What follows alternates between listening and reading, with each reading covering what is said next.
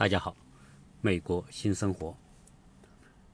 前面我跟大家聊过一期关于美国的流浪生活啊，因为很多美国人由于各种原因吧，可能导致最后无家可归而流浪街头。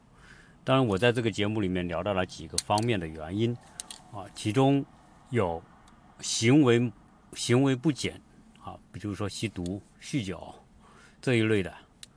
最后导致没法正常工作啊，也被别人看不起，别人也不愿雇他，啊，没有工作，在美国没有工作，这个命运就比较惨了。那流浪街头就是一个啊很难避免的事情了。当然，我也讲到说，关于啊有很多军人，他也由于某种原因而流落街头啊，我还讲到这个例子。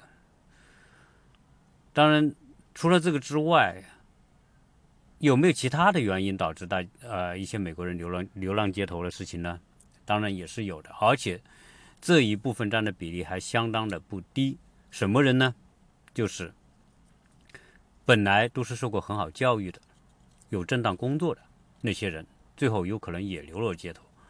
大家会说，智人他受过很好教育，又有工作，那他有固定的收入，怎么还会流落街头呢？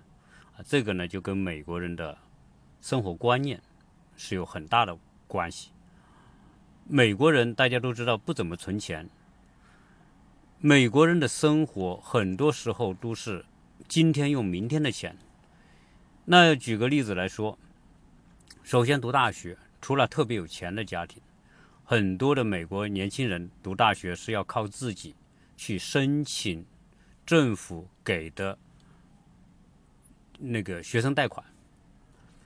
那我在学校里面，我我经常会看学校每天经常会发这些信息啊，就是发到我们的邮箱啊，每个学生都有一个啊专门的以学生以学校网站啊为平台的一个邮箱，所以他就会把这些信息发给这些学生，其中就是一个你每个学期申请注册完之后，他就会提醒你去申请。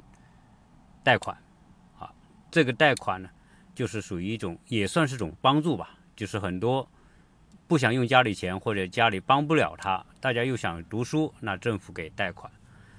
而当然也有奖学金，但是毕竟来说，并不是每个学校啊，每个学生都能得到奖学金的。但是呢，学生的助学贷款是可以申请的，所以很多的美国人。从学生时代就开始借政府的钱，借这个贷款，但是但不是政府的钱啊，应该是说，他还是政府给予美国人的一种福利，而借的这个贷款也是有利息是要还的，所以在学生时代他没有收入，他就只能是花未来的钱。那很多人，有的学生他的这个学费特别贵啊，比如私立学校有的就很贵。如果你拿不到奖学金，那你要付可能少则三五万一美金一年，多则七八万，甚至有十万美金一年的这种学费。如果几年下来就这个欠的欠的这个数额就是很巨大的，那在未来工作期间要去还这个钱，这个压力就很大啊。所以你看他从他从还没有开始工作之前，他就开始要靠贷款来维持他的学习。工作之后，那自然他这个钱都要去还那些贷款了。在学生时时代的贷款，他一直跟着他，你必须还的，而他又不能不还，不还他又牵涉到个人信用记录不好，所以这些人是这个贷这个债是一定要还的。好，那工作期间呢，他有工作之后，他可以申请信用卡，而这些信用卡呢，啊，在条经济环境好的时候，银行给的这个条件都都都很好，你可以刷卡。先用起银行的钱，之后再去还。所以，美国人生活很大一部分，第一，他没有办法存够足够的这个呃现金存在银行里面，他银行基本上是账户是空的，他必须用信用卡去贷款，拿到银行的钱来补过去的那个窟窿，啊，这个。不是说每个人每个美国人都是这样，但是大部分的美国人都处于这样一种状态啊，就是拿明天的钱来补今天的窟窿。啊但美国人又爱玩，对吧？你看美国人要去度假啊，玩那种我们说的什么游艇呐，玩年轻人喜欢的各种刺激的东西呀，啊，总之满世界跑，自己喜欢什么，哎，就把钱花在什么上面。所以他有这么多的爱好，要享受他那种爱好。啊，他收入只有这么多，要还过去的贷款，所以基本上一个月下来他就没什么钱了，对吧？那再往后走，会出现什么呢？年龄再大一点，到三十多岁啊，一般美国人在三十岁之前是以以游玩为主了，就是想干嘛干嘛，反正也是一个人啊，然后只要信用卡里能刷得出钱，他们就敢去花，敢去玩，啊，玩够了哈，包括说，哎，美国人说交朋友。啊，交女朋友，他可以尽情的交女朋友，交多少个都没人管他，因为他是单身嘛。啊，这个时候玩够了，觉得差不多了，可能到了三十多岁，就考虑成家啦。不想玩了，那么就结婚成家。结婚成家之后，那就变成说要房子了，啊，有可能租房子，对吗？或者是买房子。那租房买房，那租房呢是每个月付出现金，买房呢？那叫按揭，要去银行贷款。小孩子上学，又是很大的开支来了。除此之外，美国人还要干嘛呢？美国人还要花钱买保险。啊，美国的保险是一个非常病态，但是又谁都离不开的一个一个领域。啊，美国人说没没有保险，他的生活基本上就是毫无保障可言。啊，保险。是他们的生活的基础安全垫。那怎么说呢？你比如说医疗保险，那是一定要有吧？美国的病看病那是贵的吓死人啊！如果你没有保险，有可能一个普通的病都可以令到你一穷二白，更不要说大病，最后真的叫一贫如洗。那你你必须要有这个保险来 cover 你的各种治疗费用。那除了这个医疗保险之外，还有其他的保险也非常非常多。我想的小孩子的牙科保险，那还有什么呢？还有你买房子，你要交保险；车子要交保险。总之说，要买保险的地方就特别多。那这些都是属于从每个月的工资里面要去扣的。要生活，所以美国大家会说，美国生活不是成本很低吗？怎么会这么多支出呢？那是的，美国生活成本是低。你如果光说吃和穿，那是很低的，啊，你可能你几百美元，你你你不乱浪费的话，几百美元你就可以过得很不错了，啊，无非就是吃些普通的东西嘛，啊，那些肉啊，什么面包啊，那些饮料啊，这些都不贵，啊，是花不了多少钱。可能一般的家庭，如果是三口之家。绝对不会超过一千块。如果你不是那种特别浪费的人的话，啊，所以吃花不了多少钱，但是大部分钱，你看买保险，美国人的保险特别贵，就算有单位的保险，你自己还得出一部分，啊，所以有有些人呢买的保险，一个家庭少则一个月要交几百，多则一个月交两一两千，啊，那你看看，如果他的工资一个月六七千块钱的话。你把房租交掉一两千，保险交掉一两千，还有你供供楼一个月扣掉几千，买车扣掉几千，那可不就一分钱都没有了啊！所以普通的一个一个典型的美国人，他的账上就是这个情况。好，那这就变成什么呢？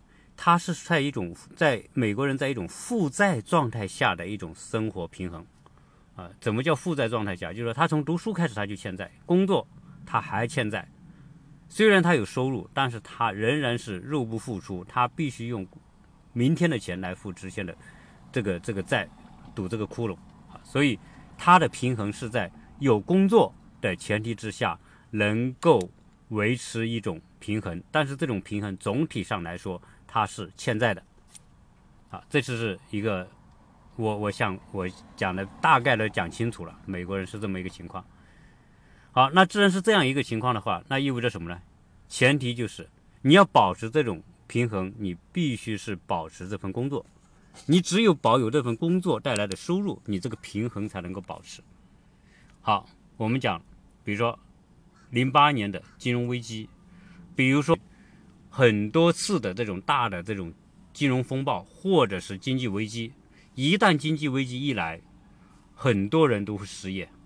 就像零八年那样，很多原本风光无限的那些做金融、做投资的，啊，那些开工厂的那些很有钱的那些人，一夜之间就变得没有工作了，被扫地出门。我我非常清晰的记得零八年雷曼兄弟破产的时候，新闻报道那些当初那么牛逼的啊，穿着西装革履上班的大把收入的那些投资机公司那些基金经理们都失业了。拿个纸箱把办公室的东西一收，你就你就出门你就滚蛋了，单位破产了，等等。好，美国人所以对这种负债前提下的，呃，生活收支平衡的生活最怕的就是失业。一旦失业，意味着连锁反应，就多米诺骨牌就出来了。为什么呢？那你看看，如果他一旦失业，他没有这份收入。没有这份收入，他就如果他买了房子、买了车，对吧？我跟你讲了，你你付保险，保险这些东西你是要每个月必须付的。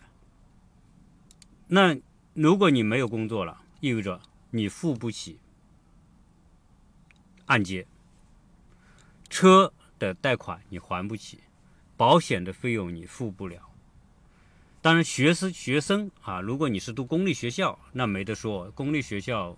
是不用钱的，啊，孩子不会失忆，不不会失学，但是如果你读的是私立学校，那就不好说了。那你就私立学校你不交钱，他自然他就把你赶出来了，那自然你就进公立学校。当然这一点就好在说，哎，不会因为这个孩子不能上学啊，因为公立学校免费。但是呢，你其他的方面你就没有了，你填你这个链呢，资金链就断了，那就变成说。失业变成一个多米诺骨牌的那一第一张骨牌，就把后面的房贷压垮了，车贷压垮了，你要交的保险交不了了。所以从还有很多啊，就是我们讲的美国人买什么他都按揭，有时候买个很小的，买双鞋他都按揭，更不要买什么乐器，喜欢玩音乐的，玩摩托艇的，玩摩托的，啊。喜喜欢做水上运动的、野外生活的，他们很都要很多设备。他这些设备都如果他都是按揭的话，那意味着什么呢？一旦失去工作，他这些东西都交不了。交不了的情况之下，银行就会房子收给银行，因为什么？你你借款按揭的时候，房子是抵押给银行的，你还不了钱，银行他理应他理所应当的，他可以把你赶出去。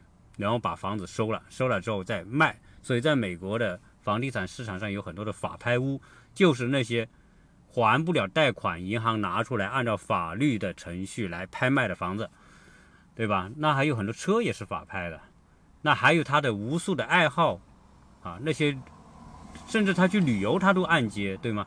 那你这些东西你都是银行等着要收你的件、收你的账的，那你你付不了。那这些一一一来，就会导致什么呢？很多人信用破产，信用破产，那就会出现什么？就会出现说，你再也借不到银行的钱了。那这个时候怎么办？那一个途径，宣布个人破产。你可以通过法律形式宣布自己破产了，我破产了，我这些东西还不了了，银行你要把我车收走收走，车房子收走收走，你就收走了。啊，大家就扯平了，啊，但可不那么简单。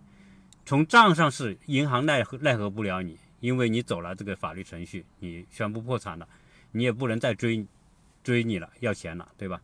但问题是，你在银行留下一个大大的不良记录，进入黑名单。这个黑名单要背负很长时间，它有一个年限规定，啊，有可能有些严重的，有可能你就是有这个污点，那你永远银行都不会看好你。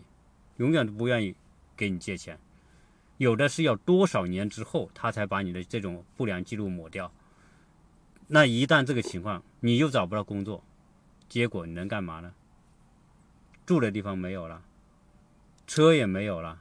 在美国没有车，你意味着没有腿，你什么干不了。你上班，你没有车，你是根本不可能上班，出去办事不可能。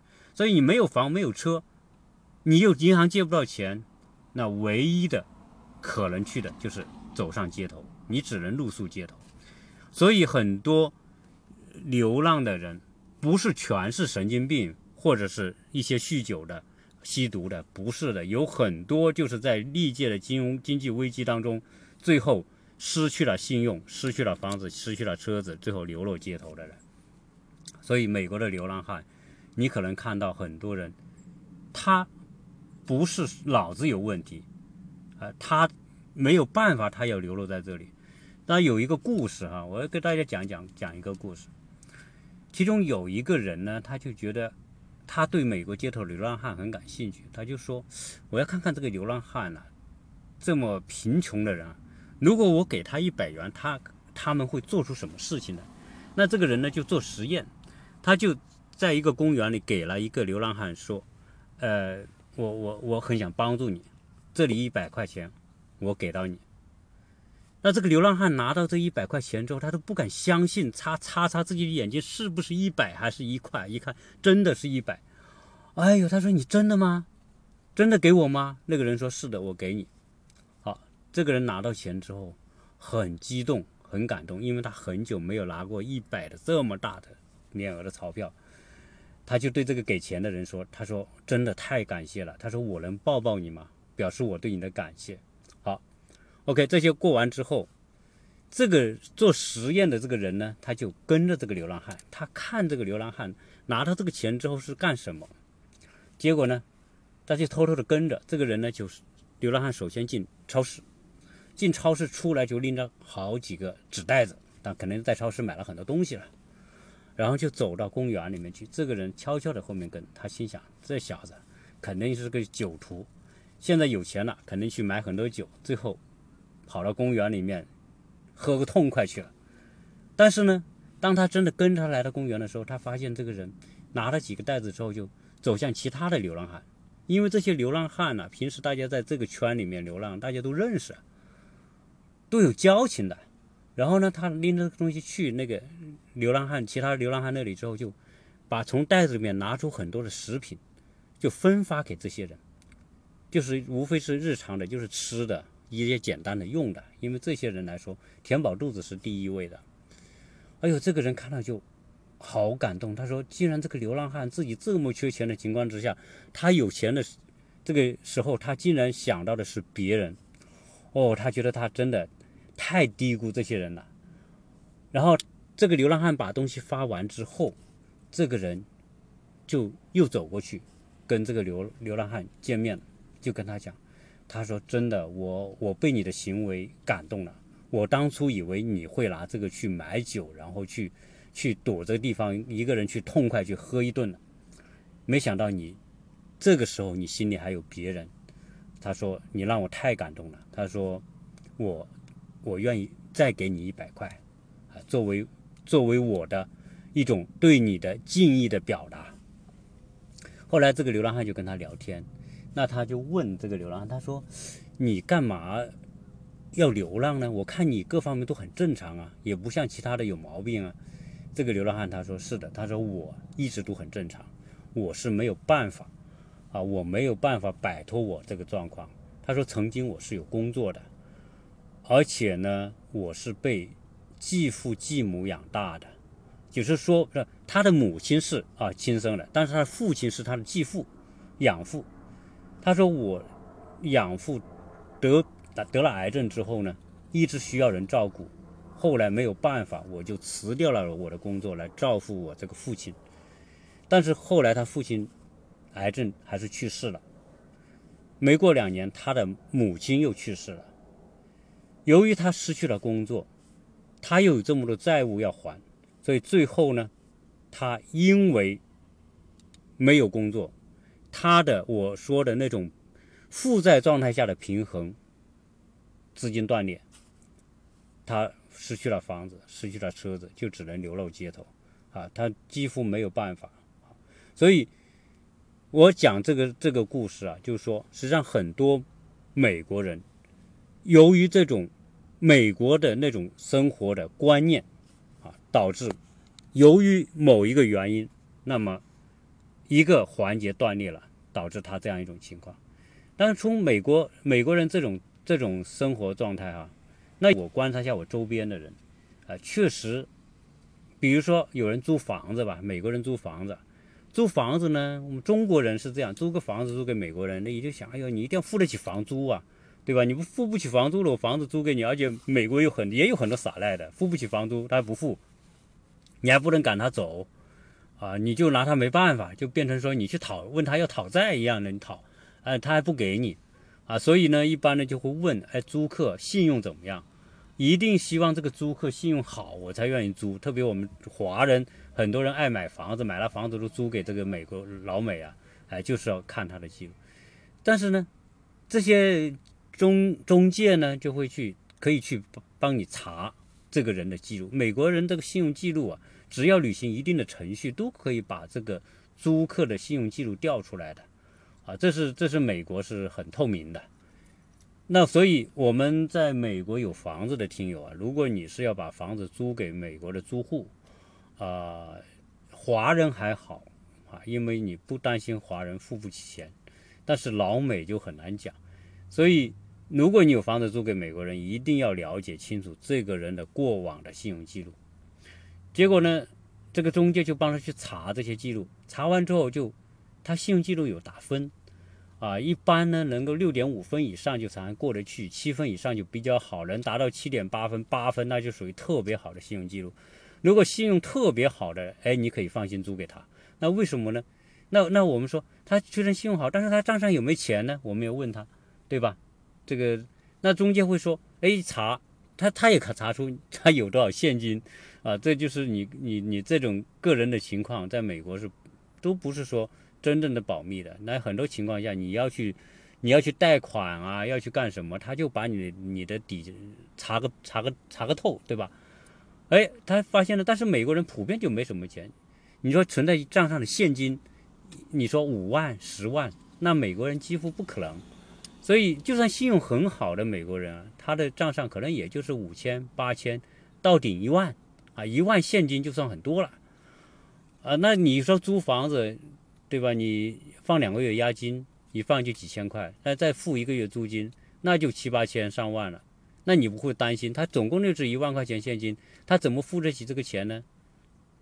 哎，这个时候这就是美国人的这种这种状态啊，他就只有这么多钱。但是呢，如果他信用特别好的话，啊，能达到七以上的话，美国人是不会随便让自己信用破产。我刚才讲的故事里面的那些。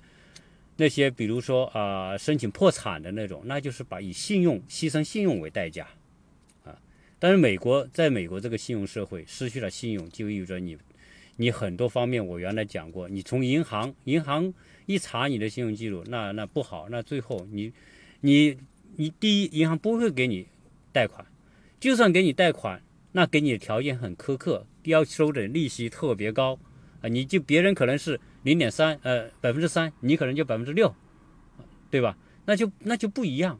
所以美国人是特别对自己信已经建立的信用记录是特别的珍惜的啊，因为失去之后，他的生活会非常的不容易，变得很难啊。所以在美国租房呢，首先查信用记录要很好，其次呢就是说，啊，人啊有工作啊，你有信用记录好，有工作。而且看什么工作，对吧？是在政府部门呢，还是在做 IT 呀，还是做什么？还是做很普通的、很容易失业的工作啊？等等，这个就要了解清楚再再决定。那还有呢？比如说我们很多华人，那些女女的在这边找到美老美的男的结婚啊，也出现这个情况。那我们华人呢，一般都是非常的精打细算了，生活这从理财的角度来说。美国人是懂得投资，啊，懂得借款，但是我们华人呢，更多的还是量力而行。基本上来说，大手大脚的去靠贷款生活，我想这不是华人的习惯。华人本质上来说不愿意欠债，啊，因为总觉得欠债是不自在啊。那我那我觉得美国人的这种，比如说我刚才讲的美国人这种在负债情况下的这种收支平衡的这种生活，实际上。他是特别怕失业，因为他的脖子上套着无数的绳子，啊，保险是绳子，因为你每个月得付。有些人除了健康保险，有些人还买了人寿保险。那么人寿保险一买就是几十年，每个月都得付。你中途终止不付了，你这个保险就失效了，你原来交的钱就白交了，对吧？好，你只要买了这个保险，很多人是条件好的时候我买啊，觉得我不会失业，我有足够的钱，我来买这个人寿保险，对吧？但是，一旦失业呢，对吧？然后你车子每个月供，还有无数的爱好，可能从银行借的钱要供。房子、车子、保险，啊，包括医疗的，包括人寿的，种种这几个大的方面，都是每个月必须的。这就像绳子套着你，勒着脖子一样，啊，这个你你哪一根哪一边不能够还清贷款，这个脖子就把你勒死，啊，这就是美国人的状态。所以我前面讲美国人活得像孙子，啊，除了美国人是为了保持这种啊，除了从小的习惯之外，你看看。你这么多绳子勒着你，你不做孙子怎么办呢？你你不好好的干，你怎么办呢？你失去了工作，你知道这个就万劫不复了啊！所以啊，这个美国这种生活，大部分的这种人就是处于这样一种状态，被绳子勒着的啊，你不得不这么做的这种状态啊！所以这就是相比而言，那中国人在这方面啊啊。我们说，除了我们本身信用记录没有信用平台这些东西之外，我们的观念上还是跟美国人有很大的差别。话说有一个我们中国的华人女的跟一个老美结婚，那硅谷的是吧？也是朋友跟我们讲的故事了。他是在硅谷，这个男的呢，斯坦福大学毕业，牛逼吧？家里特别有钱，是德克萨斯州原来家里还有油田的，那多有钱啊！这女的也不错，是吧？从北京来的，在这边还找了一个老美，有钱的富二代，觉得很开心。但是没想到这个老美啊，跟他观念完全不一样。这老美呢，第一很懒散，第二呢特别好玩。当他当时有工作的时候呢，就想买一个特大的九九百平米的大房子。他就两人，没孩子，没什么。那女的说：“你干嘛买这么大一个房子啊？”他说。这个大房子，你第一你住住不了，你要还还每个月的贷款，那不压力那么大，那生活的多难受啊！这个老美说：“我年轻的时候有条件，干嘛不享受啊？人人生这么短，你还想那么多，对吧？”那女的说：“万一到时候我们破产了呢？到时候我们失失业了，你失业了还不了工作怎么办呢？呃，还不了这个贷款，银行贷款怎么办呢？”那男的说：“贷款还不了，还不了，申请破产，啊，银行把房子收回。”反正我享受到了，然后呢，这个这个男的就在这种情况之下，就特别爱享受，特别爱度假，特别爱玩，工作不好好干。后来真的就就就人家公司就不要他了，不要他他就出来就自己做点，比如他做软件呐，跟人接点活干什么的。但是因为太好玩了，他他又不能及时给人家接到的活，又不能及时交货，工作交不了。后来找他干活的人越来越少了，这变得最后就是就没工作了。然后又想住好房子，对吧？又喜欢玩，每天就是钓鱼啊、冲浪啊，啊，玩的嗨的不行，啊，这个女的就受不了。而这种情况之下怎么过？最后这女的说：“算了算了算了，咱咱不是一路人，咱观念实在相差太大了。”最后就离婚啊。所以有很多这种我们国内的女同胞到这边跟跟老美结婚的，由于观念相差很大，最后实在没有办法。你也不可能改变他啊，最后导致离婚的情况很多啊。当然也有不离婚的，也有男的很好的啊，这个这个女的，是吧？把这个男的调教的很好的，然后以女的意见为主的，当然这种也有，是吧？我们有朋友就是属于这种状态，男的对他特别好，百依百顺啊，这么多年了，十几年了还是百依百顺，那这个是属于很幸运的了。那所以我今天呢就跟大家扯了这么多，是关于说美国人。的这种，我们说这种观念呐，他的理财观念、生活观念，他不存钱，他有时候呢是存不住钱啊。而且美国人有一种想法，就是说，我现在有工作，我每个月拿到工资，我能够支付这么多，我干嘛要存钱？对吧？我只要到了我该交的按揭交完了，保险的按揭交完了，那等我到退休的时候。我就打平了，打平了之后我就对。吧？房子是我的了，那这个时候房子到时候我老了我可以把卖钱变现，人寿很多保险到时候死了可以变现，给留一笔钱给孩子。他说我打平了就行，但是他没有想过，实际上一旦出现经济危机，这个时候就不是你的愿望能决定的了，因为经济经济危机一旦出现，单位大量裁员，我我经常聚会的时候听到我们这边的这个。朋友们呢，他们都是华人呢，都是在这边的这些大公司工作的很多。他说，最近在这边，他们的公司经常都出现裁员，特别是传统行业，所以制机械制造啊，或者是一些什么啊，一些大的卖场啊，或者是一些其他的传统工厂啊，经常都听到有裁员的这种情况。因为美国传统制造业实在没有竞争力啊。原来我们讲过，美国。美国要搞传统制造业实在不行啊，因为他的整个的习惯、状态、观念都没有办法跟这个亚洲的这些人这种勤劳、自律这种去比啊。我说的这种自律是指在对工作的要求，那呃加个班呐，干什么？那那亚洲人那比美国人一定要啊更任劳任怨。那美国人讲究天赋人权，八小时之外就是咱的。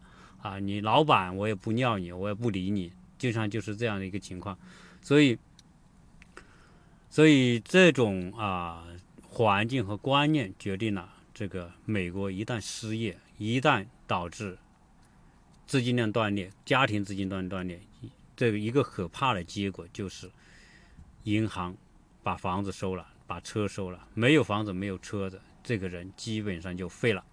这个家庭基本上也就废了，所以在美国，我还经常在一些公园啊，在一些城市啊，看到一个女的领个孩子躺在公园里，然后旁边写个牌子，啊，帮帮我，然后呢说上帝保佑你，啊，很多人手里就是写个牌子，homeless，我我失去了房子，我需要帮助，上帝保佑你，啊，你举个牌子站在路口的。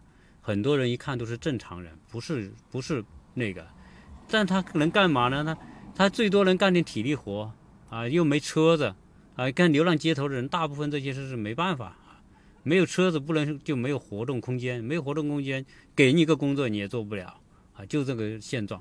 好，今天呢啊，把上一集关于美国的这种呃这个流浪汉的这个话题呢做一点延伸啊，实际上很多的。这种现象啊，啊，了解一下美国人的这种观念，以及说他们真正的啊生活所处的状态，就不难理解，一个正常的美国人也有可能流落街头。谢谢大家收听。